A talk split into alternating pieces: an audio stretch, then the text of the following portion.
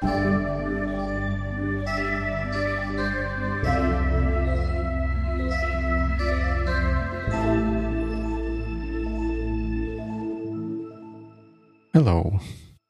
Hey.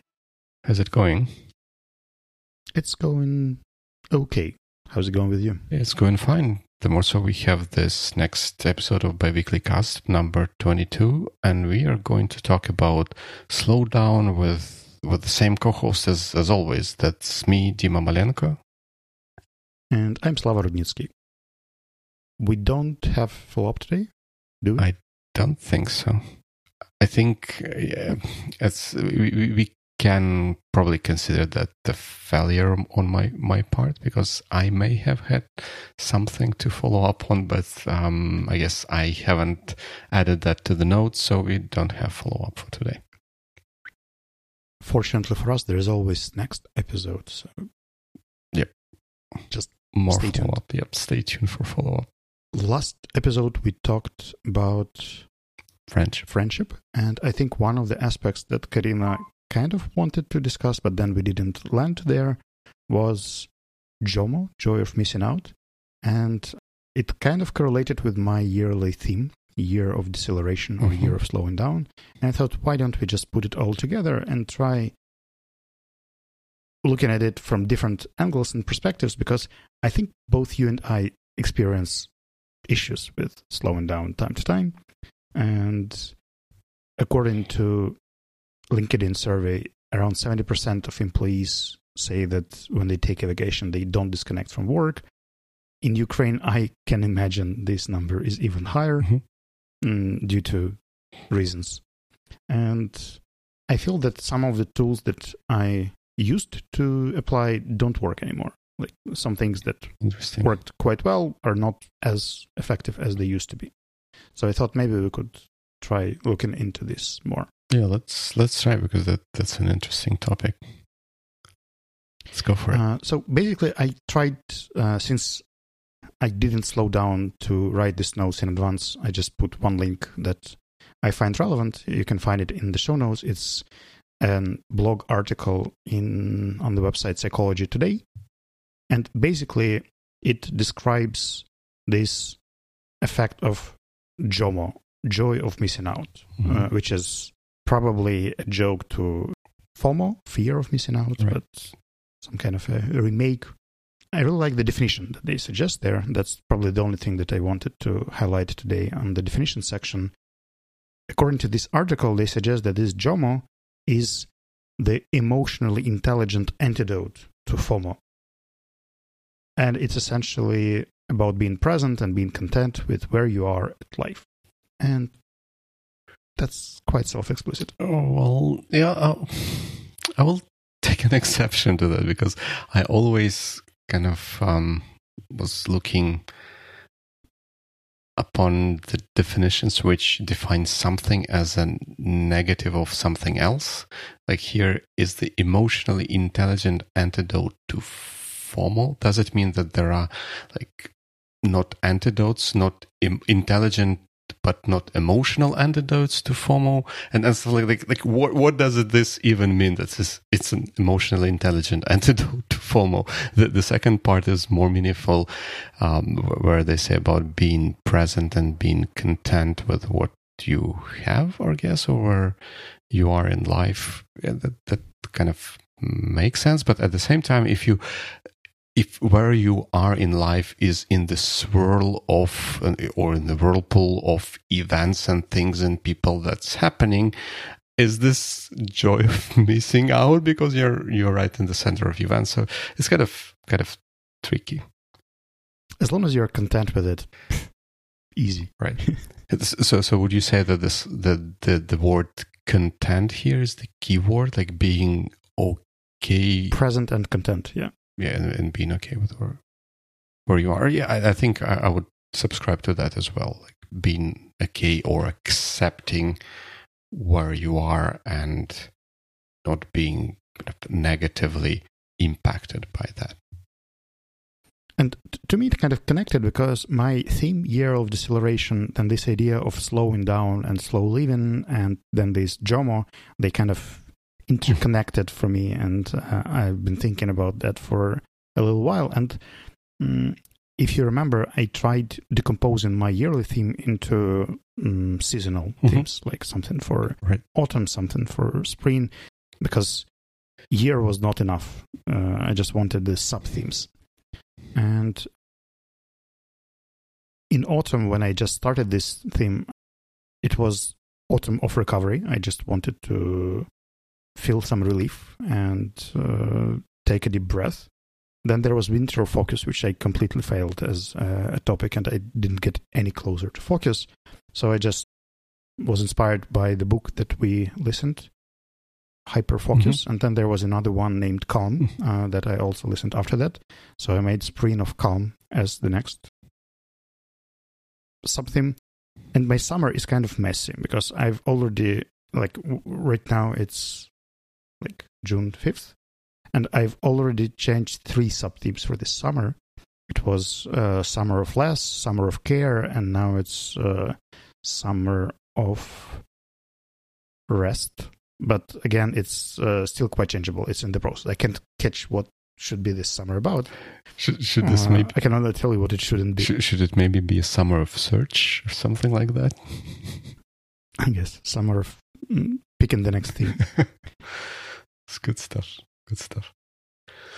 When I was thinking about this uh, year of slowing down in the very beginning, I kind of imagined that I will handle it easily. That uh, it should be the theme that I know all the tools, I've done all the stuff, I've been meditating, mm-hmm. I know how to do the offline retreats. Like, I- I've done a lot of things to slow down in my life, and I know how to do it. And then, like, I failed in autumn, I failed in winter, spring didn't really bring much slowing mm-hmm. down to my life. And I thought, mm-hmm, maybe it's time to change something, or something isn't working well. Right. And before we go into the tools or things that work, I just wanted to check up with you whether you feel any kind of urge or need of this slowing down and how is situation on your side? Right. Yeah, I I feel like this is also very very relevant for for myself because I especially maybe last couple of months were very intense and kind of intense both in in terms of the amount of work and other stuff that needed to be done, but also in, in the fact that it was kind of non-stop. It like all the time, next and next and next and next thing uh, came in. So I, I felt but by the end of it, I felt like I'm, I'm really sort of exhausted and would appreciate a break. And the the revelation for me was when on on the tube, I like it happened so that maybe in the last couple of months i was going to the office almost every day even even though like usually i would go like around three days a week or something like that. But I, I, just felt that i get much more done in the office with people around and kind of collaborating and then working together. But like I was going to the office and on the tube, I, I never stand on the escalator. I, I go either up or down just because I like I don't have time. Like I, I need to be there faster. I, I, I have so much stuff to do. and I caught myself being annoyed at people who go up the escalator too slow for me. So I go behind them and I want to go faster.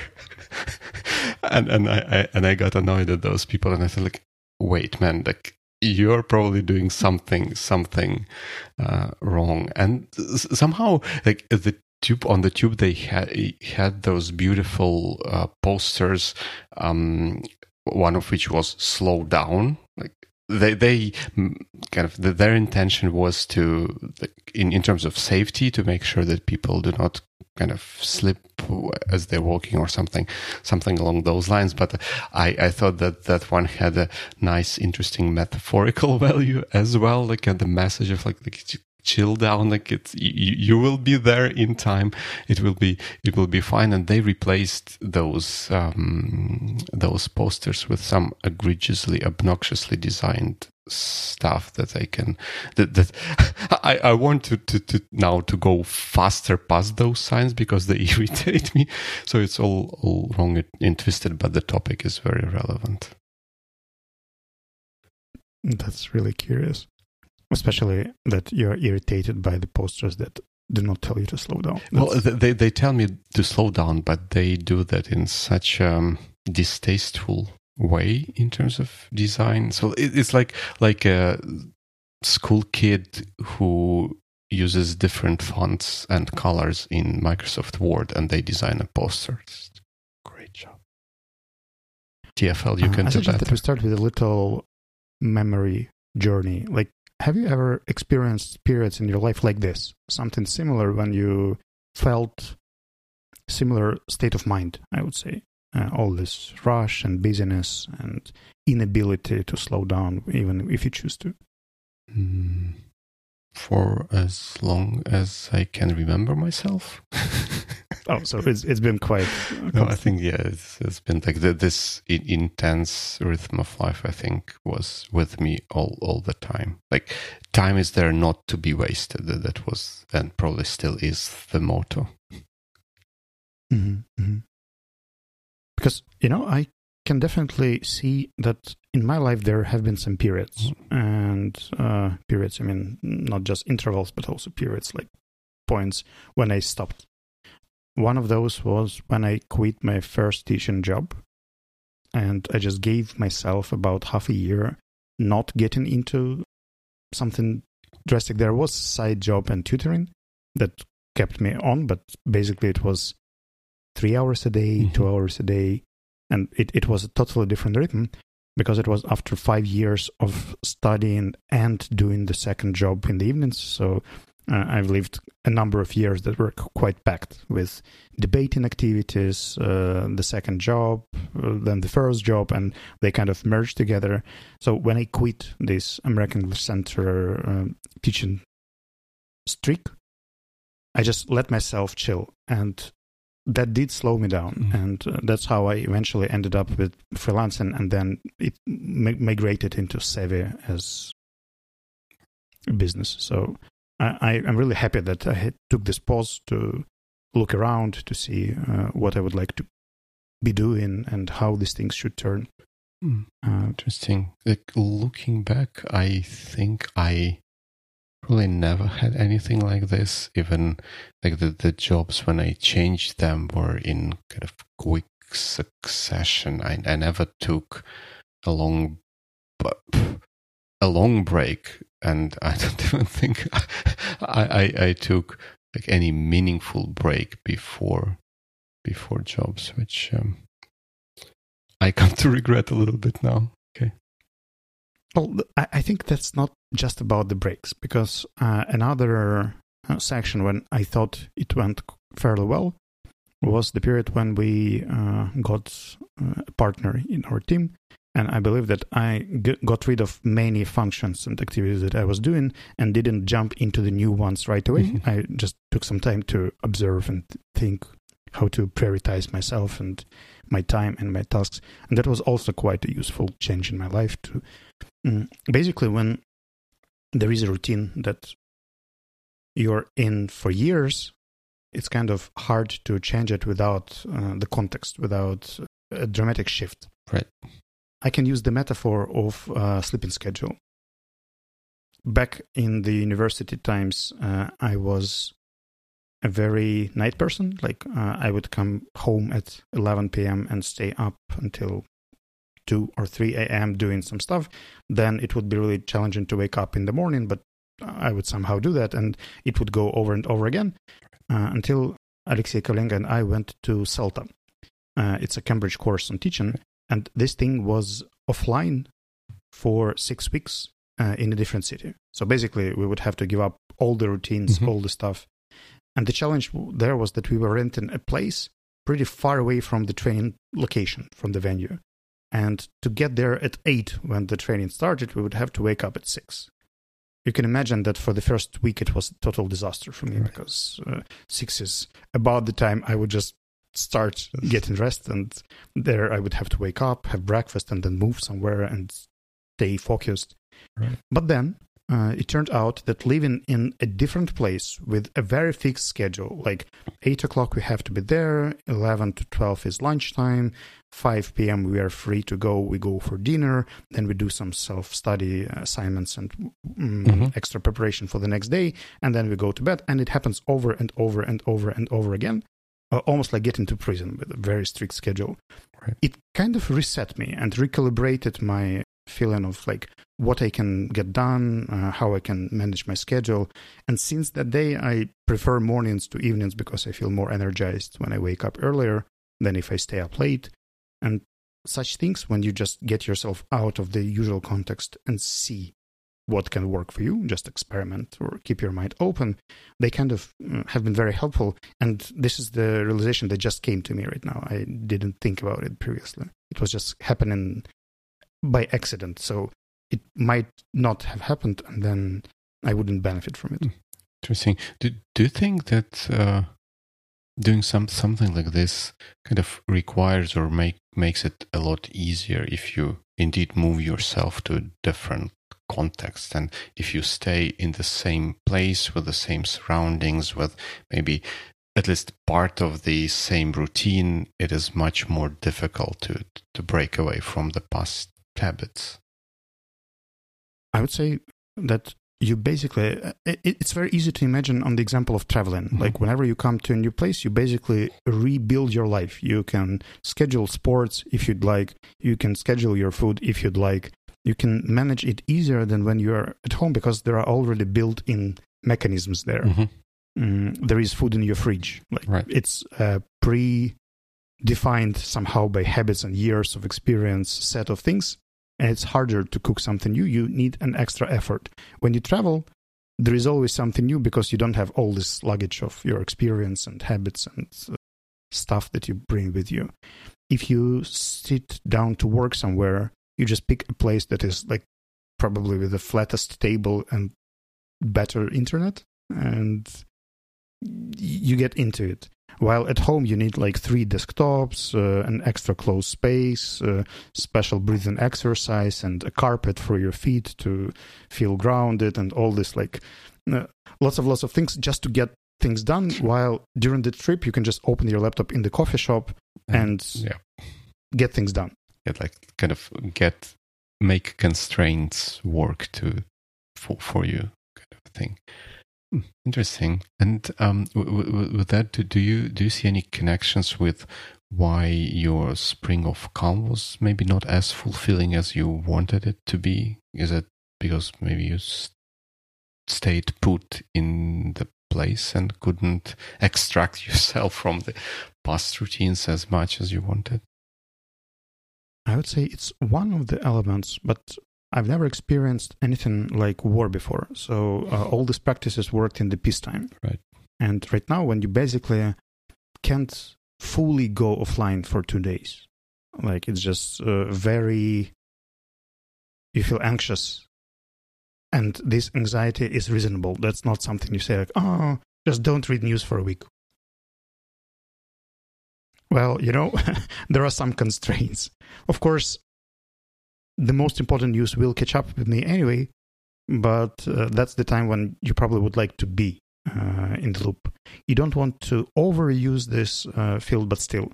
And then the second thing that I realized during this sprint of Calm that kind of stopped me from doing this, I was too um, eager to jump into someone's request. Like whenever mm-hmm. somebody would need my help or need my uh, attention, previously I would judge it, I would estimate my efforts that would it would take or my resource that I have.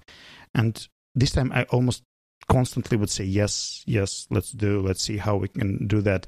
And I've been in this mode for a year plus now, mm-hmm. like just not saying no to stuff. And it's still hard. Like I realize uh, right now that that might be one of the issues that basically I haven't rejected a single initiative or project uh, since March. Mm, probably it's you know the need of being useful and the need of keeping yourself busy, not to think about some stuff. So it's like a, an escape strategy. but it's uh, destructive and it's ruining mm, my mentality in the long term. So there there should be something done. I should do something about it. Right. Yeah. I have I have the same same feeling. Like I, I don't feel like I can really consciously cut off on on the news. However, what what really did happen in terms of news, I ever since the war started, I pay a lot less attention if anything to like non um, war related news. Like I barely know what what's happening in the tech world and, and stuff like that. It, like only every once in a while I would hear the about the bigger stories, but I I definitely cannot say that I'm on top of everything that that that, that goes on in the industry in the industry, uh, even to, to an extent that I used to to be on top of stuff before that. Even that I was not like and at the toppest of the top, but now even even even worse than that. So when I thought about this uh, a bit more, like what I should do about it, probably like there is a logical way to do that, but the logical way doesn't work because uh, my rational self tells me, well, just read this specific channel. Uh, it gives minimum amount of news. Mm-hmm. They are the most important, and if you read it twice a day, you'll be in the loop about the most important things that have happened there. But no, like my mind doesn't work that way. It's like an addiction. You basically uh, mm, need to get more uh, stuff to feel probably in control or to, to be in the loop to maybe even somehow anticipating some good news uh, mm, when this thing with mutiny uh, in the Russian Federation happened many people just got uh, glued to the screens then they were tracking like every piece of news because it was something different something not about ukrainian context but a different context and kind of hopefully optimistic uh, for us but it turned out the way it turned out.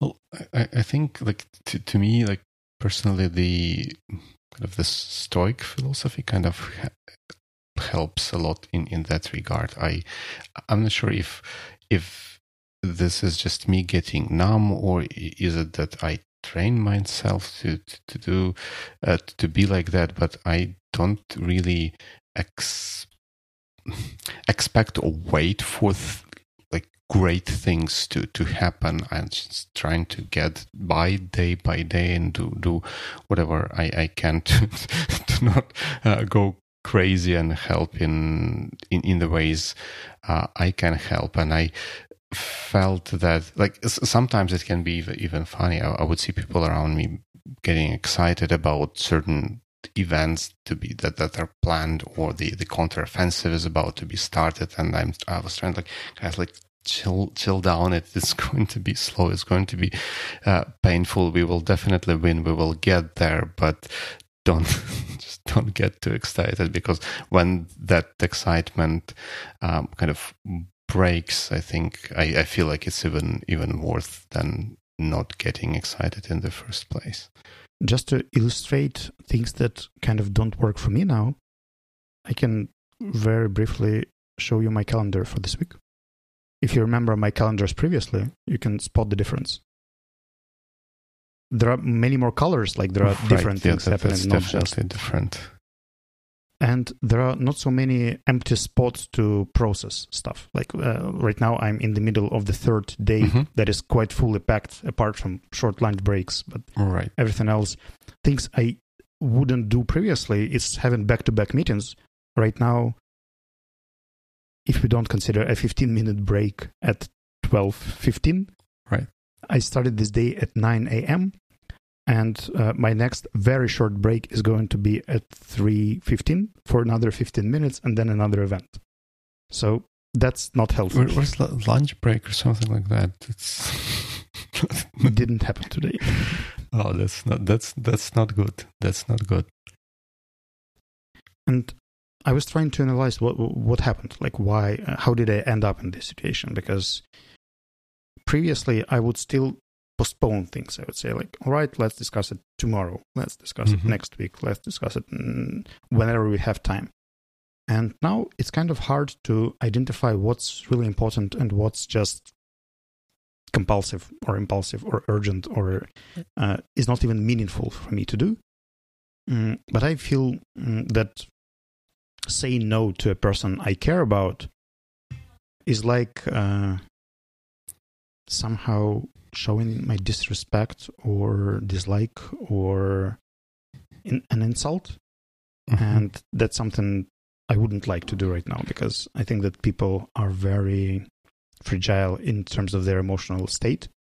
And I'm being overprotective here because basically it's people's responsibility uh, about their state and condition. And overcoming this syndrome of savior and uh, attempts to be that engaged into everything, mm-hmm. prioritizing, uh, taking time off. I know all the things I should do, mm-hmm. but I just don't do them. And I believe we discussed this book, uh, Knowing Doing Gap, or the concept. Yeah. Uh, I'm not sure whether it was a book. Yeah, the, the, there's a book by that name, and I think I have it on my bookshelf over over there. Uh, I'm not sure about the tools in the book mm-hmm. itself, mm-hmm. but the feeling that knowing doing gap has been growing in the past month is kind of escalating. Like uh, I could sense that here's the list of things not to do. Here's the list of things to do. Right. And here I am. like, yeah, but I, I think I, I also feel feel the same way. And I was ever since we started talking, I was thinking about this joy of missing out thing, which um, some something rubs me a little bit of a wrong way there in, in a sense that this is kind of a, a little bit of a negative definition because this is like a, joy of letting things go and missing out kind of has a ne- negative connotation to it right? It's just you, you missed th- thing like you you could have participated you could have partaken in it but you missed out and you kind of being joyful about this like which which is not a bad thing i i guess but i guess maybe would, would it be better if we kind of reformulate this of like joy of being intentional or something like this so that you kind of choose what you do and you kind of let those other things kind of slide the way they want it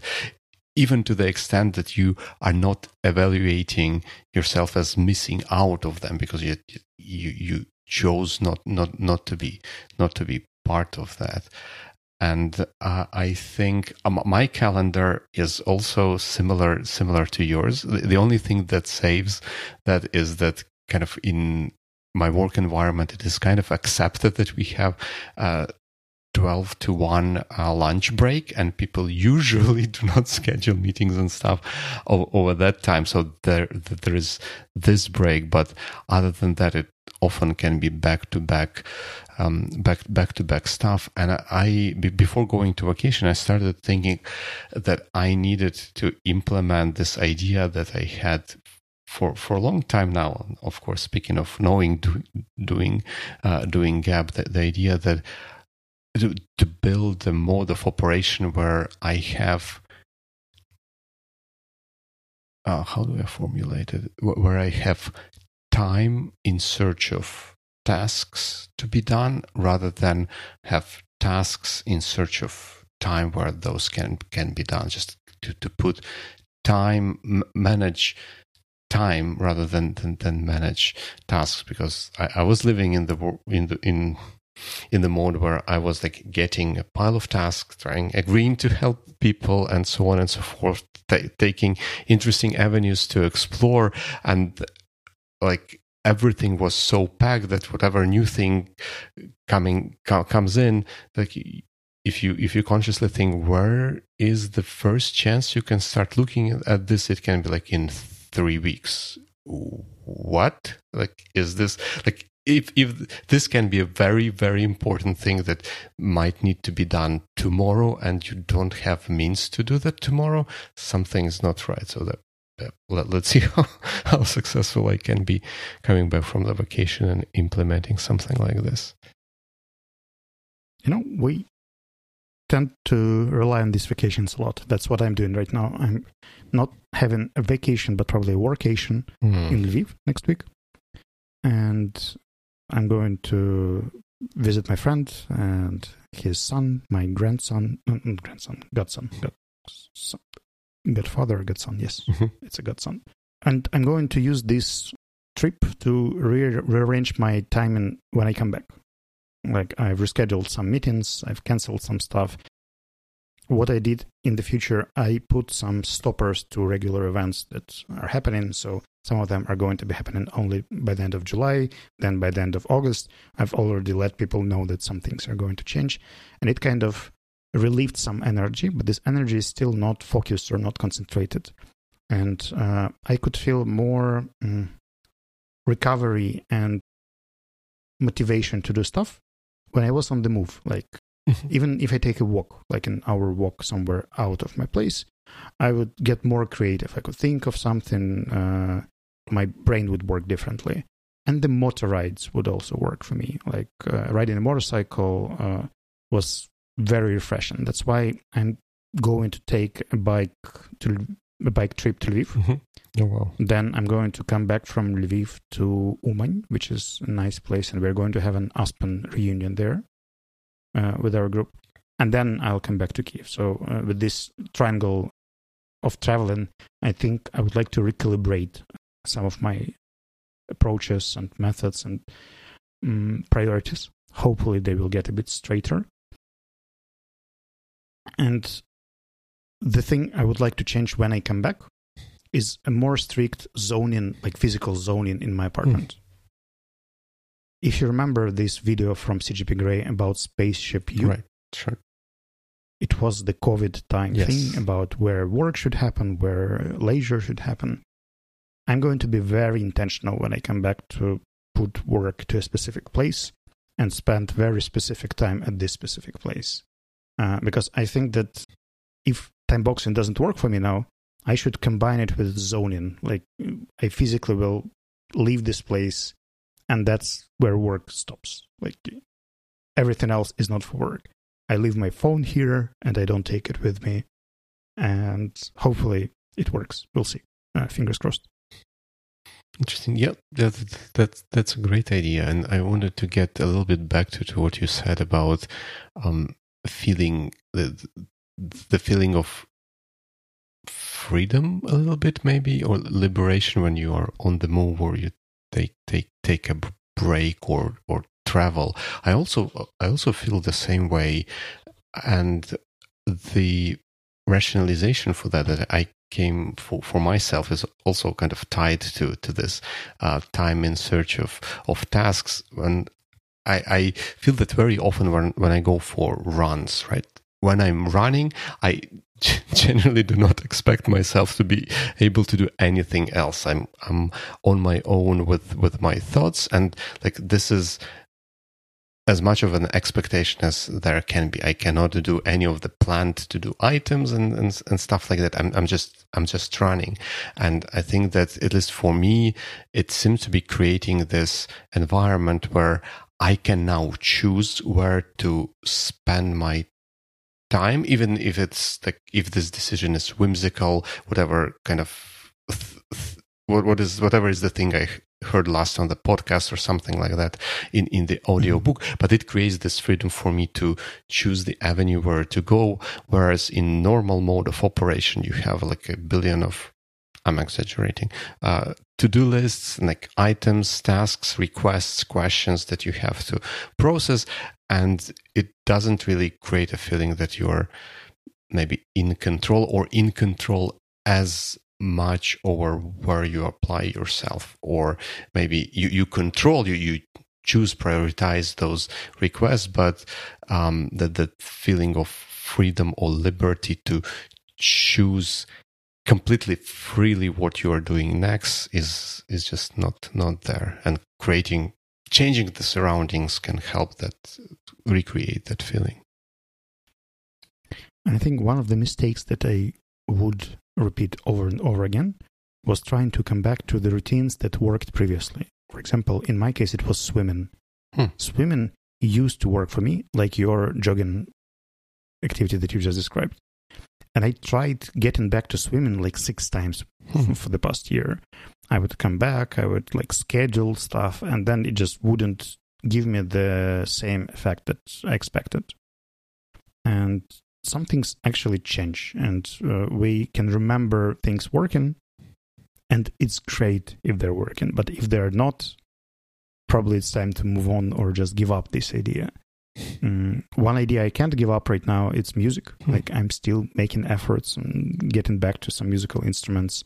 I got this ukulele thing, and uh, it kind of brings me new emotions right now. So I'm trying to rediscover this territory again.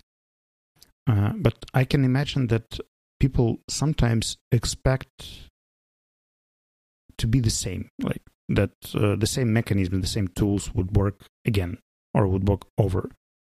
I can give an example of meditations here. I would meditate with Headspace for three years, and I knew this practice very well.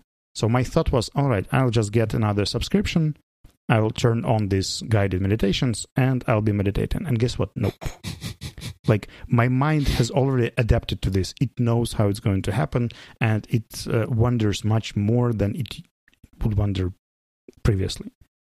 Yes, it's like with with those subscriptions and maybe subscriptions to gyms and then and other similar services. I feel like those creators of those services kind of uh, indulge in a little bit of abuse over all of us because it it, it does it, it does have this feeling when you uh, want to subscribe for like for audible like i want to read or listen to more audiobooks i want to do meditation you, you kind of feel like oh if only I pay this tax in form of this subscription, it will someone will magically turn things for better for me. And unfortunately, it doesn't work work this way. It doesn't work like tax, right? You don't get much in return unless you continue investing in that with the most precious thing that you've got. That's your time and energy. Interesting. Plus, we could actually doubt our decision in the first place because I know how to meditate. Like, I remember those routines. And what prevents me from sitting and doing that? Why do I need a subscription in the first place? Why do I need these external commitments and uh, systems and schedule to do stuff that I would like to do? Or maybe it's just easier to admit that I don't and that I don't need meditation. And yes, like meditation is on this slowing down checklist, but it's not the practice that helps me now. What can help me? Like maybe drawing or more walks or mm-hmm. I don't know, sculpture or something else, something I haven't tried yet. One of my recent uh, discoveries is I think I haven't showed you this amazing tea house uh, at Podil in Kiev they have this beautiful summer yard, and mm. uh, that's like a corner of peace and quiet. Uh, uh, they bring you this Chinese type of tea where you have to pour it every 30 seconds or every minute, then split it between people, then pour it again. I'm, I'm not sure what the name of this technique is, but uh, it's very different from just having you know all your tea already in the kettle ready and waiting for you. And uh, it takes about an hour or an hour and a half just to get through this tea ceremony by yourself uh, or with a friend uh, among the trees and with a beautiful quiet place that doesn't provoke you with any screens or notifications or anything uh, along those lines.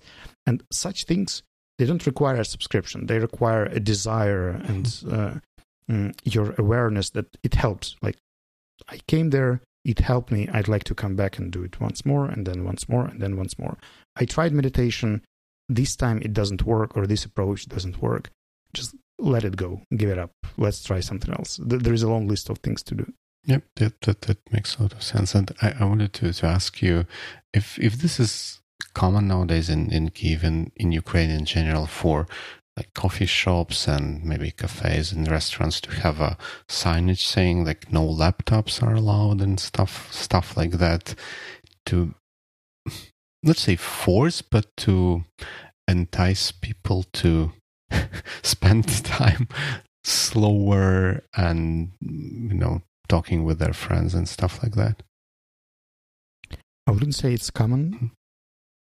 i think that some places like this tea house they're just built differently. They don't even have regular tables. Mhm. Uh, so you may come with a laptop, but it just would feel awkward because, firstly, most of their places are outside without sockets.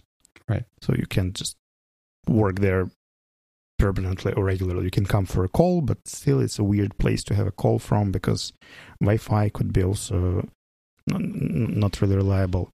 Mm, but most coffee shops are quite work related. The only thing that they're noisy. Like I, I can't really work or uh, get get some meaningful work done in public places unless I'm traveling. In, in this case, some superpowers just emerge. And, Right. I think here in London, it's not to say quite common, but it's definitely not rare for especially smaller coffee shops and places like that to post a sign. It's like, please, no laptops and stuff like that, just to, to get people maybe focused on um, on drinking and talking and com- contemplating the, the moment. I think the closest we could get was a table with no laptops. There would be like this big round table, and people would have to come there not to work but to talk. Interesting. Interesting. And Mm. Speaking of, of slower, slowing things, and and it, it your your story about this Chinese tea house uh, kind of reminded me. Uh, I was it like several several weeks ago. I went to a, a Q and A session with um, London-based photographer called Alan Schaller, from whom I got this uh, this picture over uh, over over here. It was um, the the the Q and A took place in in a bar in central London, like in quite a posh place with um, a delicacy store on the first floor. And on the second floor, there was something else, like maybe gallery or something like this. And the third floor was bar with uh, exhibition space and stuff, stuff like that. I was running late for the event, as you can as you can imagine, with packed packed schedule and stuff like that. Uh, but then then the, the event itself was was really really great. And then when it was over, I had a word with with Alan. He signed that um, that poster that that I bought, and then I decided that hey, wait, maybe I, I, I should not rush back home or whatever thing was next for me. And I said like, hey, what if I sit here and get a cocktail and kind of ab- absorb the moment and kind of maybe and, and enjoy it a, a little bit and I, I did that and I was really really happy that that, that I've done that I've done so one of the life hacks that I found to get myself into similar state is having a one-to-one conversation with the person because it's for some reason easier to schedule a meeting or a talk and then stay to digest it and uh, mm, maybe like I could schedule three hours for a meeting, then the meeting would be an hour and a half, and I would still have an hour and a half to walk home or just to stay in the place and not uh, rush somewhere. That that's probably the only thing that kind of helped me out to get this some space or extra space because it was boxed for something else or someone else. And and I think I I, I even may read this somewhere that the, the the idea that if events or things or stimuli change themselves in rapid succession, we tend to perceive those periods of time as, as really rushed and time just running by, and we we even do, do not remember much of that time because we do not allow ourselves any time to process and digest what happened, what we've seen, and what we what we've perceived. So, like stopping and being kind of joyful about missing out, maybe on a thing or two, while you really consume the thing that you did not miss out and you were present for, might be a good idea. That is true, and you know, at at this point, it feels that there are a lot of approaches, methods, and tools, and it works for me a lot like a diet. If you abruptly change all your nutrition, like the way you cook, the way you eat, the way you drink, it's not as sustainable as if you build in these habits into your life. Mm. And uh, let's say that you just start drinking water. Uh, everything else remains the same. Then you slowly not give up on sugar, but cut down on sugar. hmm Then you build on top of that and you reduce pastries and bread and some kind of uh, wheat based products. And then it kind of levels up. Yeah? And you can make some exceptions, it can be flexible. But uh, whenever I tried to go into the winter focus, I would just force myself to do all this stuff like wake up, breathing activities, meditation, uh, a walk, then, and it would so much change all the things that I was relying on that it kind of brought the anxiety and irritation back. Mm-hmm. And uh, I think that one of the approaches that uh, could work now is uh, keeping the core of the things that you enjoy and slowly slicing off things that uh, you're not enjoying that much. So, what I'm going to do when I come back from my uh, motor ride is highlighting the core things that are meaningful and useful and helpful, and then make a list which things should go first, which things should go second, and after what number I actually stop taking new stuff. Like, I don't run maybe more than four alternative projects or for mm-hmm. big creative things uh, at a time. Right, and I guess what, what I would also add to that, I'd like plus one to kind of incremental sort of approach because like breaking everything all at once creates, at least in me, creates a massive kind of resistance response. Like, no, we need to get back to, to safety of what we already have established and stuff like that. And it, it, it feels too, too broken and doing one step at a time feels, uh, feels much more natural and sustainable, if I may use this word. But also, I think to, to me, I found that those changes, one has to expect that those changes were not will not always be changes for good. You you may tr- start trying something and see like yeah, it's not working. Like i want to like i imagine myself like really doing this stuff enjoying but in practice it turns out that like i'm not enjoying this as much. And it becomes a, like a forcing um, dynamic there where i force myself to, to to do stuff. And that would be a time maybe to stop and reconsider and try something something else as, or maybe it, it, it may turn out that the old thing was not as bad because all the other alternatives are maybe even even worse for for some some individual. So experimenting. One of the things I'm going to do here as well is to make some kind of an audit of some routines, habits, and activities to see their impact on my life and my living for instance, my uh, attitude to my phone and the way I take it with me mm-hmm. uh, is a huge deal. Like, if I manage to change this one single thing, it can free up a lot of space in my life. So I think that uh, phone and zoning away from the laptop would be two things that I would focus on at the very beginning. But then there is another list of habits, and what if it doesn't work? Like, what if I don't manage to defeat my habit of scrolling the stuff? Like, where do I focus next? Because I think that previously, when I would have this um, very rigid approach, and uh, I would say, like, I should definitely overcome this before I move to the next stage. Mm-hmm. Kind of blocked me because if what if I don't? Like, what if it doesn't work? and that's where I like this uh, themes approach more because if I have a theme of, let's say, just less information, mm-hmm.